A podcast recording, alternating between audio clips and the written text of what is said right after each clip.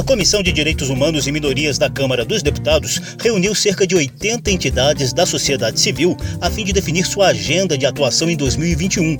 Muitos dos temas dessa agenda têm relação direta com o equilíbrio e a proteção do meio ambiente e serão mostrados nesta edição de Salão Verde. Salão Verde, o espaço do meio ambiente na Rádio Câmara. O Instituto Ecovida tem como missão, missão primordial a defesa dos direitos humanos, o desenvolvimento sustentável e a democracia. Nós vivemos hoje, na nossa região norte, principalmente com a pandemia, a questão do tráfico de pessoas, a exploração sexual, o feminicídio são problemas comuns de todo o Brasil. A violação dos direitos humanos ainda mais agravada diante desse cenário. Não existe democracia sem participação social, sem a participação popular. Sem que nós possamos estar discutindo políticas públicas, nós estarmos construindo políticas públicas, nós estarmos também, principalmente, monitorando e fiscalizando essas políticas. Se você vê girassóis em cada amanhecer, é porque dias mulheres virão em cada oração, em cada canção e coração. Esta é Lucinete Tavares. Além do Instituto Ecovida, com foco em temas ambientais, ela também integra o Fórum dos Direitos de Crianças e Adolescentes do Amapá, com atuação no combate ao tráfico de pessoas e à violência em geral. Lucinete foi uma das convidadas para a recente reunião virtual da Comissão de Direitos Humanos e Minorias da Câmara, com representantes de 82 entidades públicas e da sociedade civil. Por meio desse mega encontro, os deputados colheram sugestões para futuras ações, audiências públicas e votações do colegiado ao longo de 2021. Fome, pobreza, desemprego, despejos e várias violações dos direitos humanos fazem parte do quadro de caos social agravado por essa interminável pandemia de Covid-19. E alguns desses temas também têm ligação direta com o meio ambiente. Eu sou José Carlos Oliveira e, dentre essas mais de 80 entidades da sociedade civil, selecionei algumas sugestões e reivindicações socioambientais para te mostrar a partir de agora.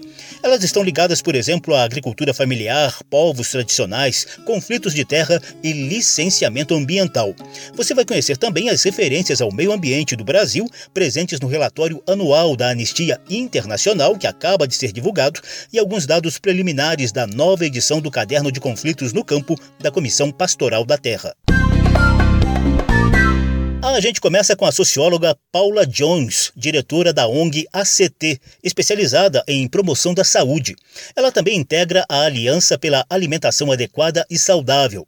Durante a reunião na Câmara, Paula Jones deixou clara a relação do meio ambiente com a saúde dos brasileiros e o agravamento da situação nesta pandemia pandemia da Covid, ela se soma a muitas outras pandemias que já estavam em curso, né? Uma delas das doenças crônicas não transmissíveis, que também são pessoas que têm doenças crônicas têm é, os sintomas agravados, né? Os desfechos agravados são os que mais morrem da Covid. E a gente tem também várias outras que, por exemplo, existe até um conceito da sindemia global, que eu acho que vale a casa se aprofundar, que são todos os desmontes que também estão sendo feitos com relação a toda a regulação ação na área socioambiental, né? Então a gente tem várias ameaças acontecendo nesse campo e a questão ambiental está intimamente ligada à questão da saúde, não, não tem como se dizer, né? A saúde planetária da saúde das pessoas.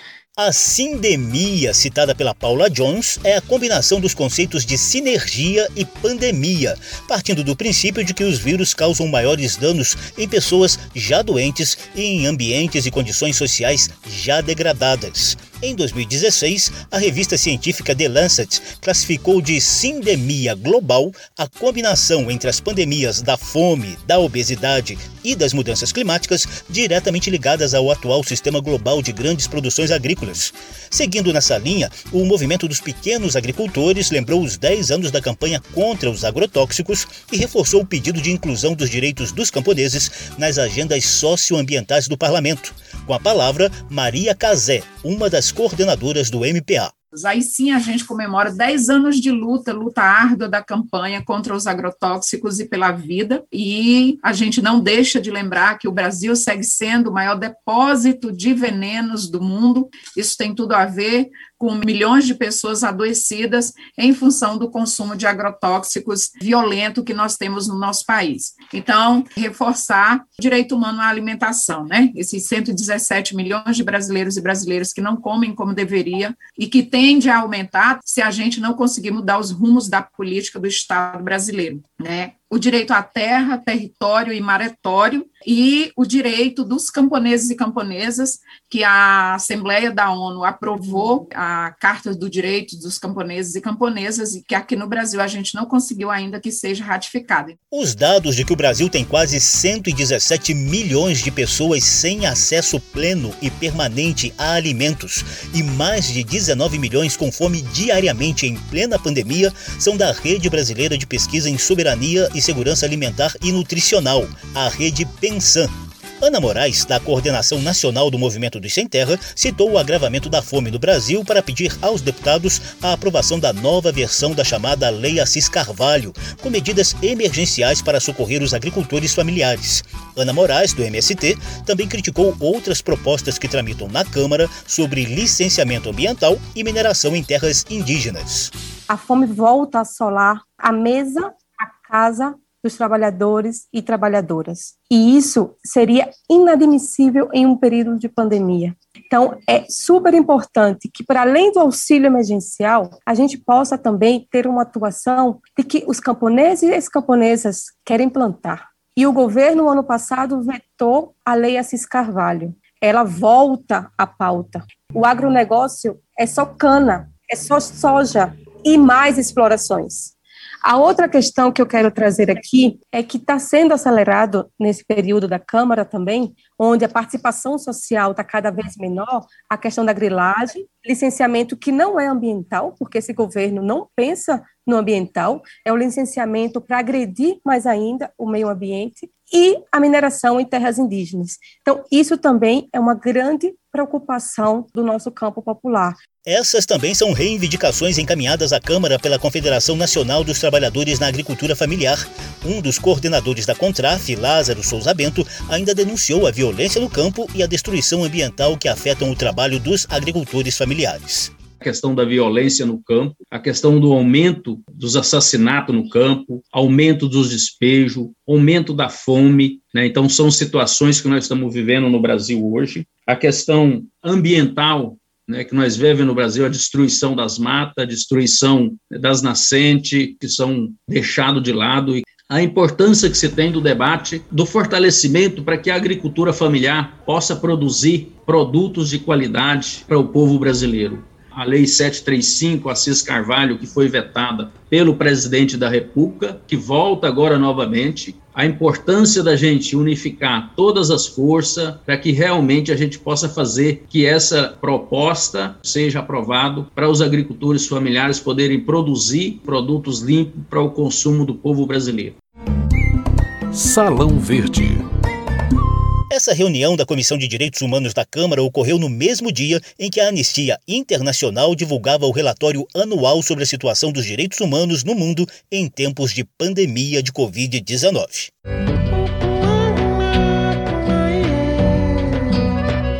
Informe 2020-2021 da Anistia Internacional, o estado dos direitos humanos no mundo. Esse é o nome oficial do mais recente levantamento dessa mobilização internacional por direitos humanos, criada em 1961 por um advogado britânico. O relatório mostra que a América Latina e Caribe continuam como regiões mais perigosas. Um levantamento específico da ONG Global Witness aponta a Colômbia como o país que mais mata defensores dos direitos humanos, principalmente principalmente aqueles que defendem questões ligadas à terra, território e meio ambiente. O Brasil ficou em terceiro lugar nessa lista macabra.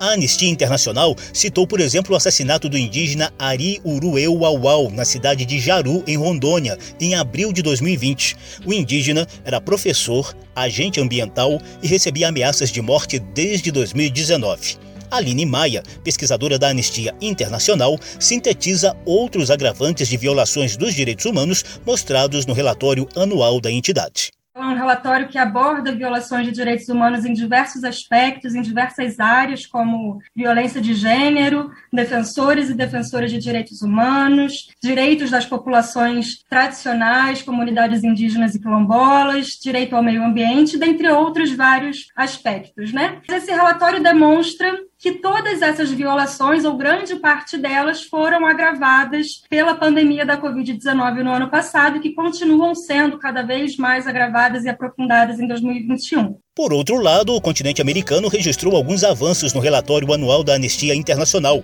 O México foi o 11º país das Américas a ratificar o Acordo de Escazú, celebrado em 2018 na Costa Rica, com focos em proteção do meio ambiente e justiça ambiental. O Brasil já assinou o acordo, mas ainda falta a ratificação do Congresso Nacional. E ainda em relação ao país, a Anistia Internacional ressalta que o Brasil não cumpriu compromissos internacionais nem suas próprias leis nacionais que garantem a proteção dos povos indígenas e de outras comunidades tradicionais. O texto destaca que, além da pandemia de Covid-19, a mineração ilegal, as queimadas e a apropriação de terras para a criação ilegal de gado e para o agronegócio continuaram a ameaçar as comunidades indígenas e outros povos tradicionais, prejudicando seu direito à terra e ao meio ambiente. Salão Verde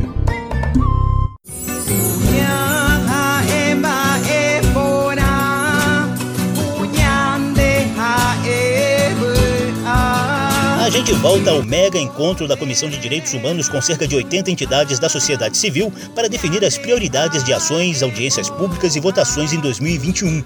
A situação de indígenas, quilombolas, ribeirinhos e outras comunidades tradicionais que mantêm relação íntima com o meio ambiente mereceu atenção especial dos debatedores.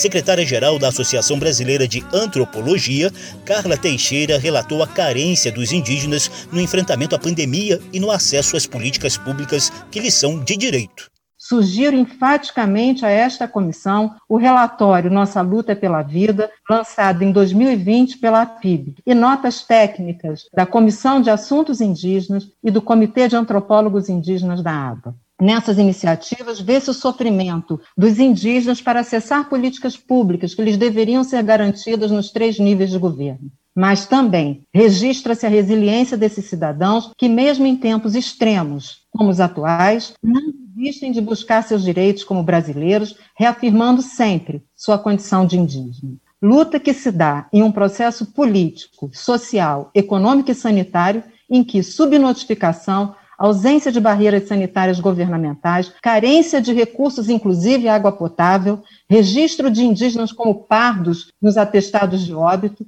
e recusa de atendimento à sua saúde nas aldeias e nas cidades combinam-se com invasões de territórios por garimpeiros e madeireiros, violências diversas, assassinato de indígenas e racismo institucional. O secretário executivo do CIMI, Conselho Indigenista Missionário, Antônio Cerqueira de Oliveira, denunciou o que chama de desconsideração oficial à riqueza e à diversidade dos povos indígenas. Também manifestou preocupação com propostas legislativas de exploração comercial de terras indígenas e riscos de tragédia com o povo Munduruku, no noroeste do Pará.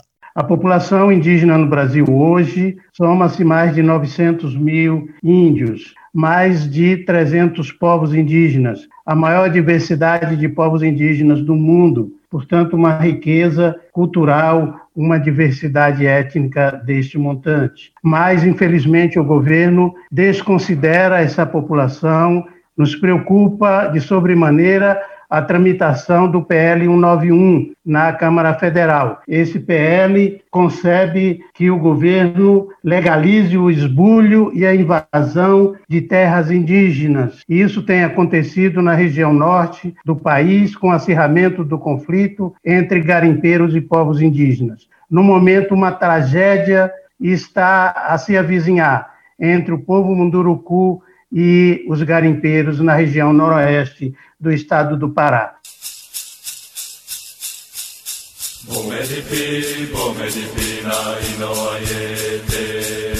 A Comissão Pastoral da Terra finaliza a nova edição do Caderno de Conflitos no Campo e as notícias preliminares não são nada boas.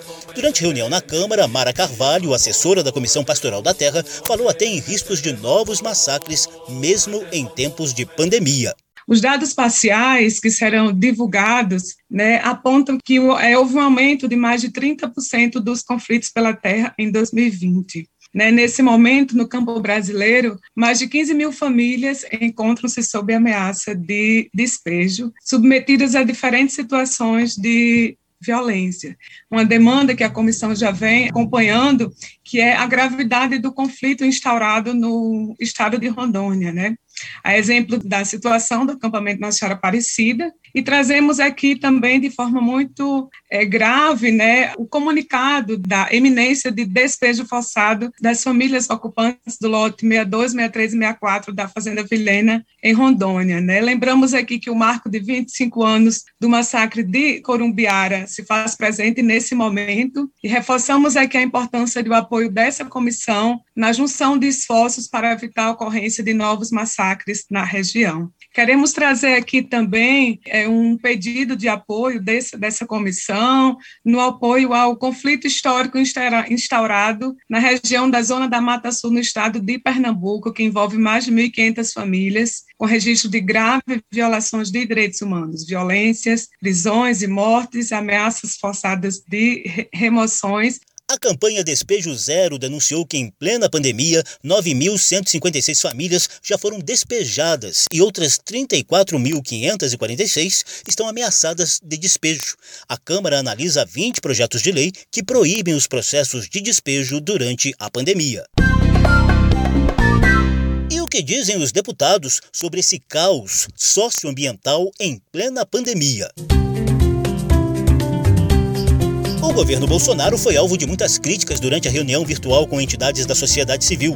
O deputado Éder Mauro, do PSD do Pará, foi o único que saiu em defesa do governo e prometeu empenho, sobretudo na busca de soluções para os problemas diretamente ligados à pandemia. Quero aqui também me deixar à disposição para que a gente possa estar ajudando a fazer as mudanças e levar os benefícios para essa população brasileira nos projetos, nas propostas, na questão da vacina, que tenho certeza o presidente Bolsonaro está socorrendo todos os municípios desse país.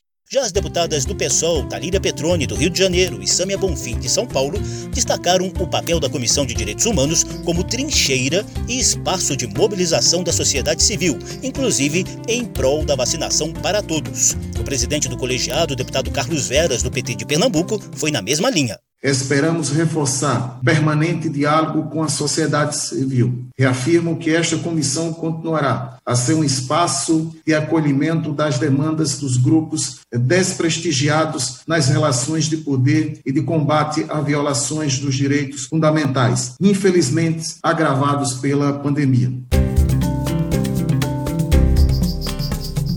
Salão Verde mostrou pontos comuns nas agendas de direitos humanos e de meio ambiente defendidas pela sociedade civil na Câmara dos Deputados. O programa teve produção de Lucélia Cristina, edição e apresentação de José Carlos Oliveira. Se você quiser ouvir de novo essa e as edições anteriores, basta visitar a página da Rádio Câmara na internet e procurar por Salão Verde. O programa também está disponível em podcast. Obrigadíssimo pela atenção. Tchau. Salão Verde, o espaço do meio ambiente na Rádio Câmara.